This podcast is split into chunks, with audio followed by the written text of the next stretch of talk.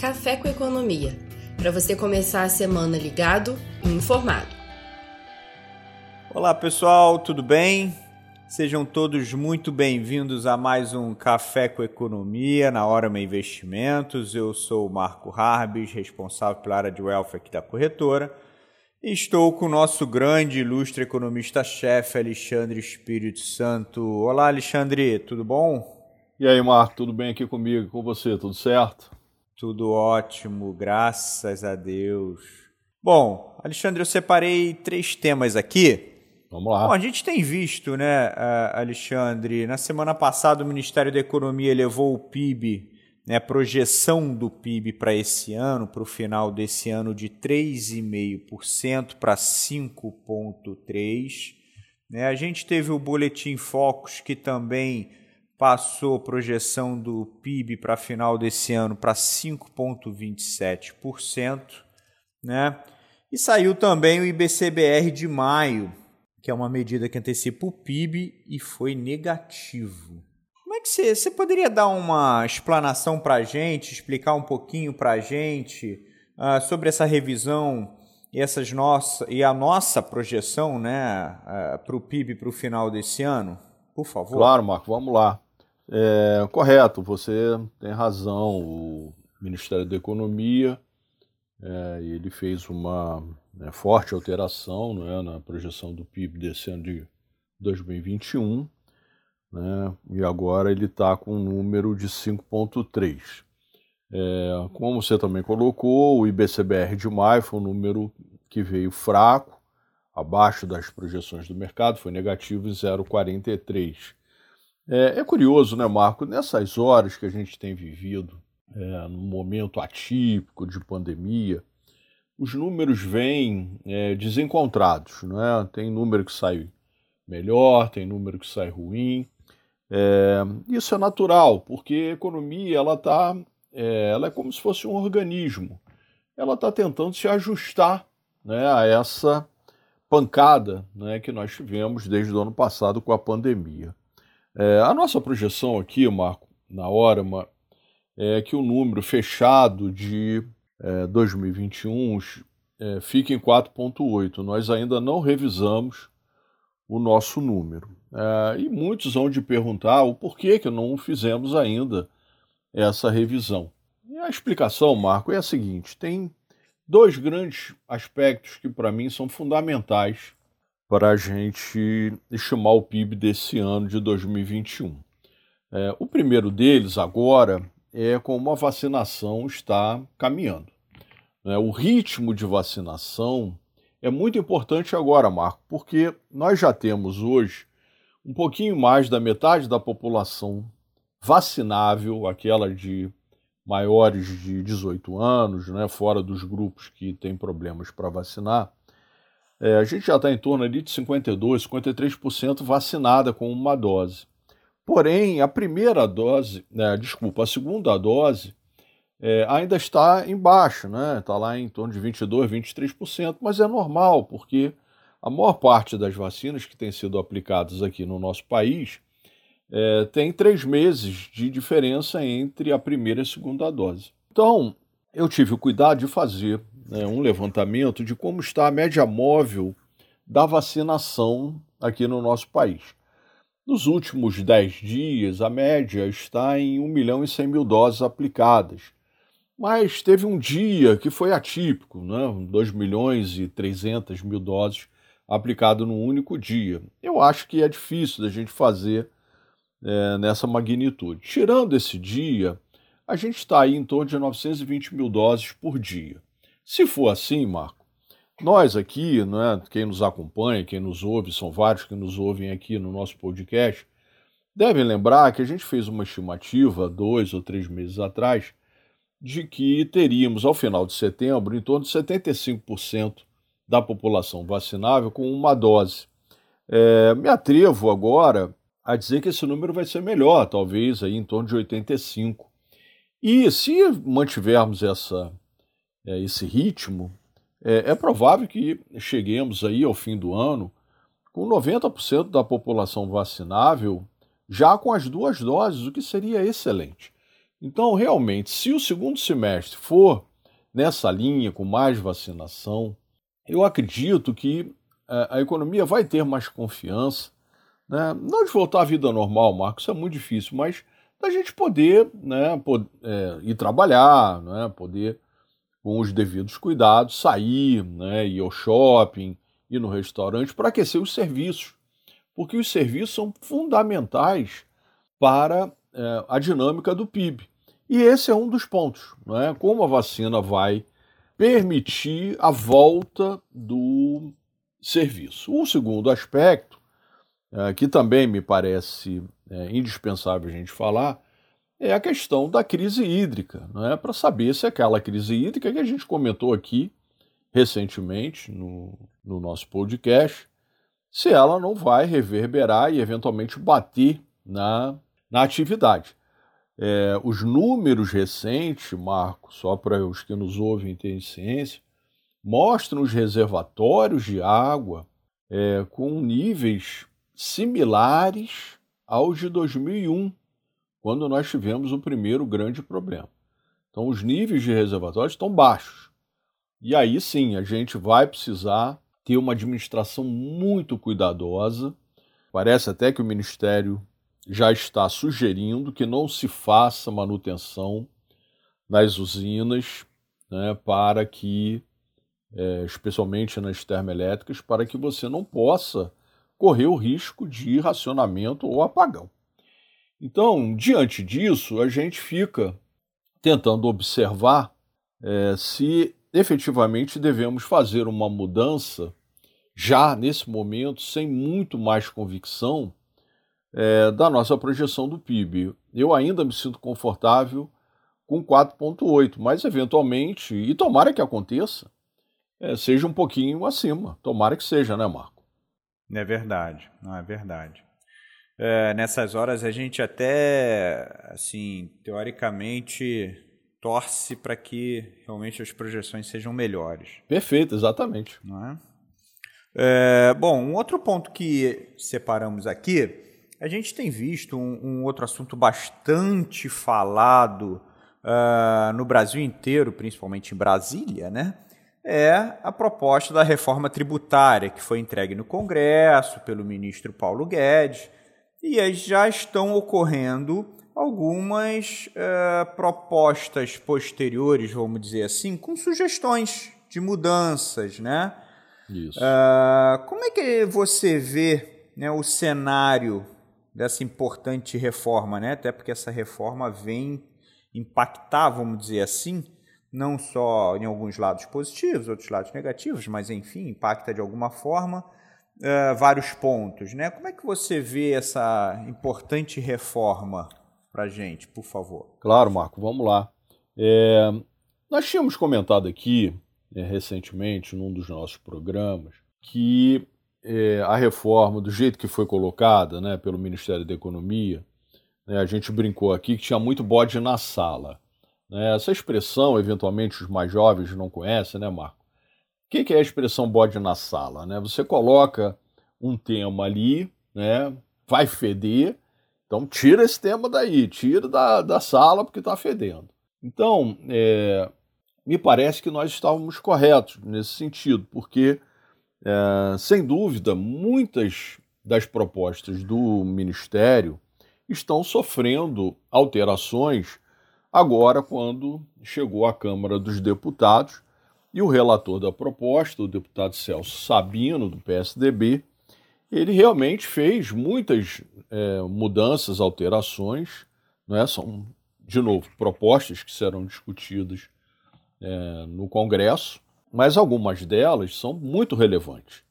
A primeira delas, Marco, é que ah, há uma redução expressiva é, do imposto de renda das pessoas jurídicas. É? Na, no Brasil, né, as principais empresas elas pagam 25% de imposto de renda e soma-se a esses 25, 9 de contribuição social sobre o lucro. A proposta do ministro Paulo Guedes era a gente reduzir é, de 25 para 20 em dois anos. O relator está sugerindo uma queda muito mais agressiva, né, é, uma redução pela metade dos 25 para 12,5. É, bastante é, queda de imposto é, de renda sobre as empresas. É, o ponto, né, Marco, é que você continua com a tributação é, sobre os dividendos. Né? Há uma discussão se vai ter algum alívio é, em determinados valores, mas, em geral, pelo que eu entendi, me parece intacta a proposta de tributação dos dividendos. É, outro ponto né, que tem a ver muito aqui com a gente, né, Marco, é a redução das alíquotas que pudessem impactar os investimentos.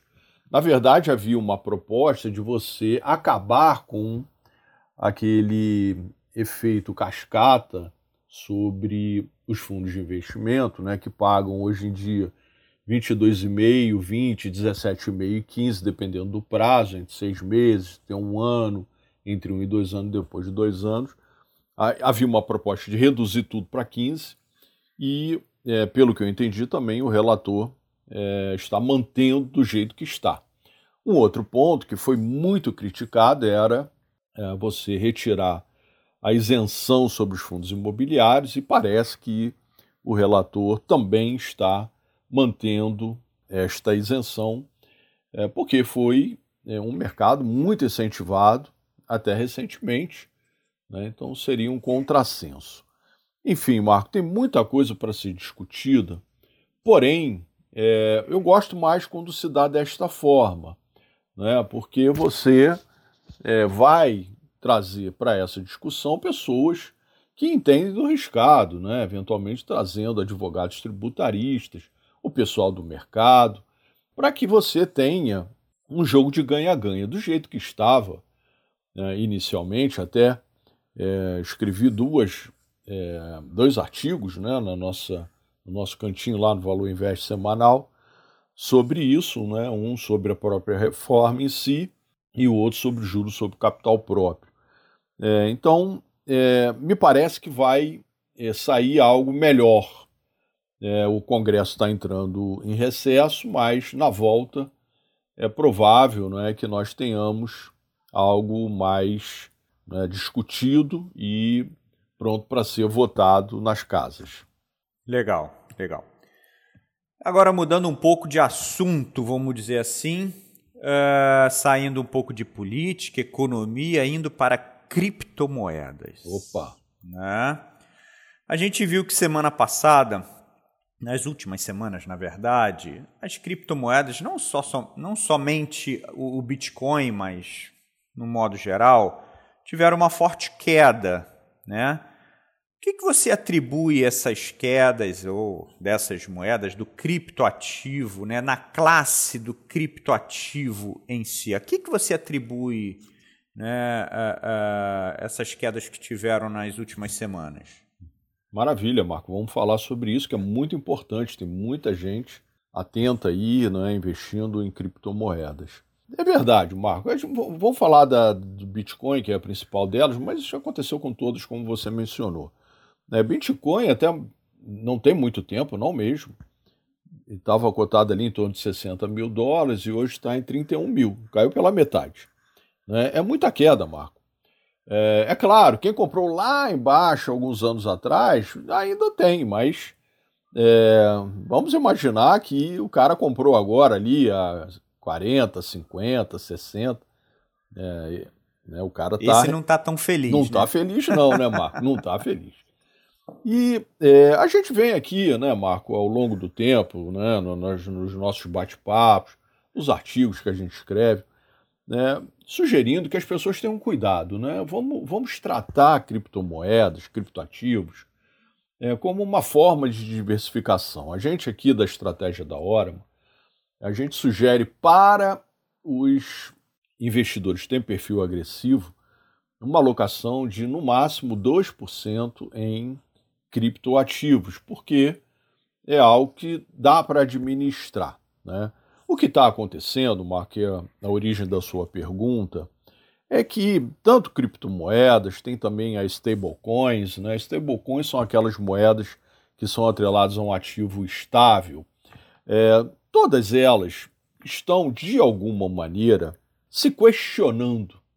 Né? Porque os bancos centrais, especialmente o Fed, eles têm trabalhado, né? inclusive o Fed fez uma parceria com o MIT, né? que é o que a gente, eles estão chamando lá de é, CBDC, né? que é o Central Bank Digital Coins, que é você ver a viabilidade, Marco, do Fed colocar né, à disposição do seu dólar digital. E o que tem acontecido é que essas autoridades monetárias, é, é, o discurso deles é que, eventualmente, não faz sentido você ter uma criptomoeda se tiver, por exemplo, o dólar digital, se tiver o euro digital. Né? Foi a colocação do Jeremy Powell, presidente do FED, recentemente. Ué, por que, que eu vou ficar com uma criptomoeda se eu tenho, se eu estou dando a possibilidade das pessoas terem como reserva de valor o, o dólar digital? E aí você começa a ir para aquela linha né, de ah, por que, que eu tenho uma criptomoeda? Né, porque você não consegue rastrear, e aí fica mais fácil né, para elisão fiscal, coisas do tipo, até né, coisas piores. Então, Marco, eu acho que está juntando duas coisas aqui, pelo menos é o que está na minha cabeça.